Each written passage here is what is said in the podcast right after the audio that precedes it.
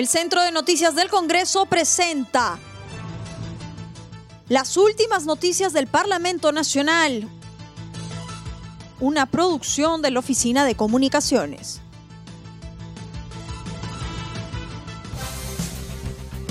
¿Cómo están amigos? Les saluda Rómulo Vargas. Hoy es lunes 8 de marzo del 2021 y estas son las principales noticias del Congreso de la República.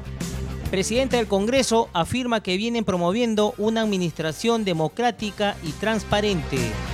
En entrevista en un medio de comunicación, la presidenta del Congreso, Mirta Vázquez Chuquilín, expresó su saludo por el Día Internacional de la Mujer. Vázquez señaló que es una fecha de reivindicaciones y de reconocimientos producto de la lucha contra el machismo que aún existe en nuestro país día tan especial para nosotras las mujeres, que es un día de memoria, que es un día de reivindicaciones, pero también de reconocimientos por los pasos que vamos dando. Hoy en el país estamos varias mujeres asumiendo cargos de representación y de decisión y creo que no solamente es una feliz coincidencia, es producto de nuestras luchas y, yo creo que en una sociedad como eh, el Perú todavía, que aún es conservadora, que todavía tiene muchos... Eh, vicios de, machismo, de patriarcado, ¿no? las mujeres que asumimos la representación en estos cargos no estamos exentas, digamos, de, de violencias que muchas veces son sutiles, pero que son violencias finalmente mencionó que entre las modificaciones legales para garantizar una participación equitativa en la vida política, el Pleno de Congreso debatirá la ley de acoso político, violencia de género y espacios libres de violencia y condiciones adecuadas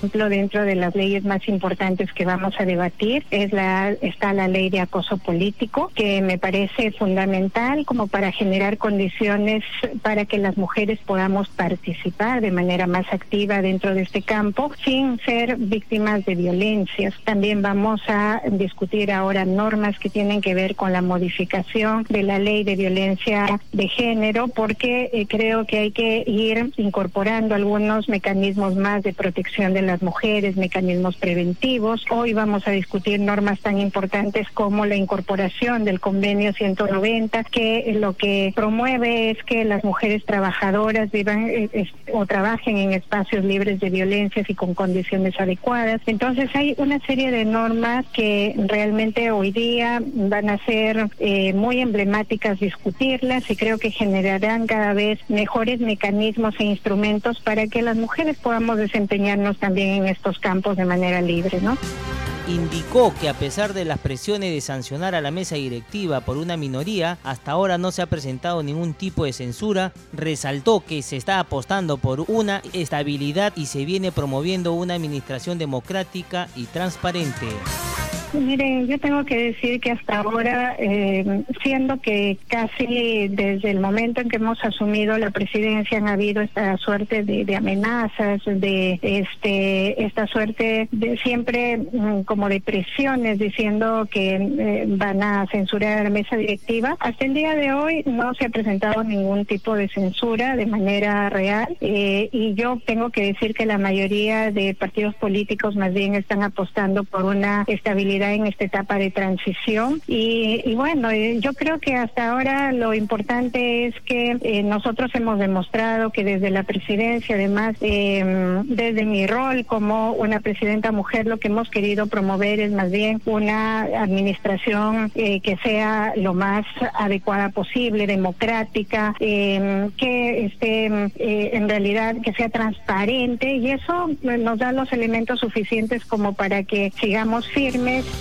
establecen medidas especiales para garantizar atención y protección efectiva en casos de violencia a la mujer. En el marco del Día Internacional de la Mujer, el Pleno aprobó por mayoría la propuesta que modifica la Ley 3364 para prevenir, sancionar y erradicar la violencia contra las mujeres y los integrantes del grupo familiar, estableciendo medidas especiales para garantizar atención y protección efectiva. La iniciativa modifica los artículos 15, 16, 22A y 23A a fin de garantizar el derecho de la mujer a una vida libre de violencia y acceso a la justicia de manera simple, efectiva y con diligencia en el marco de la ley para prevenir, sancionar y erradicar la violencia contra las mujeres y otros miembros integrantes del grupo familiar.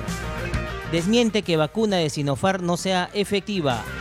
En enlace telefónico con CNC Radio, el presidente de la Comisión Especial COVID-19, Leonardo Inga, mencionó que el grupo de trabajo ha sesionado el fin de semana y han asistido investigadores de diferentes instituciones quienes han aclarado un informe propalado en un medio de comunicación contra la efectividad de la vacuna de Sinopharm.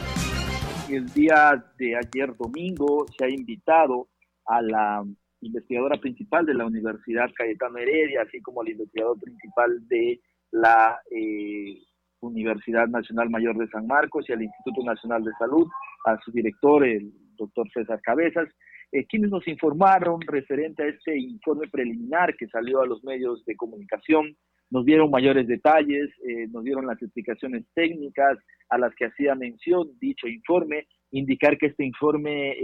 es un informe verídico, pero que la haya generado alguna confusión la interpretación que se ha dado de los mismos y esto eh, ha sido aclarado el día de, de ayer.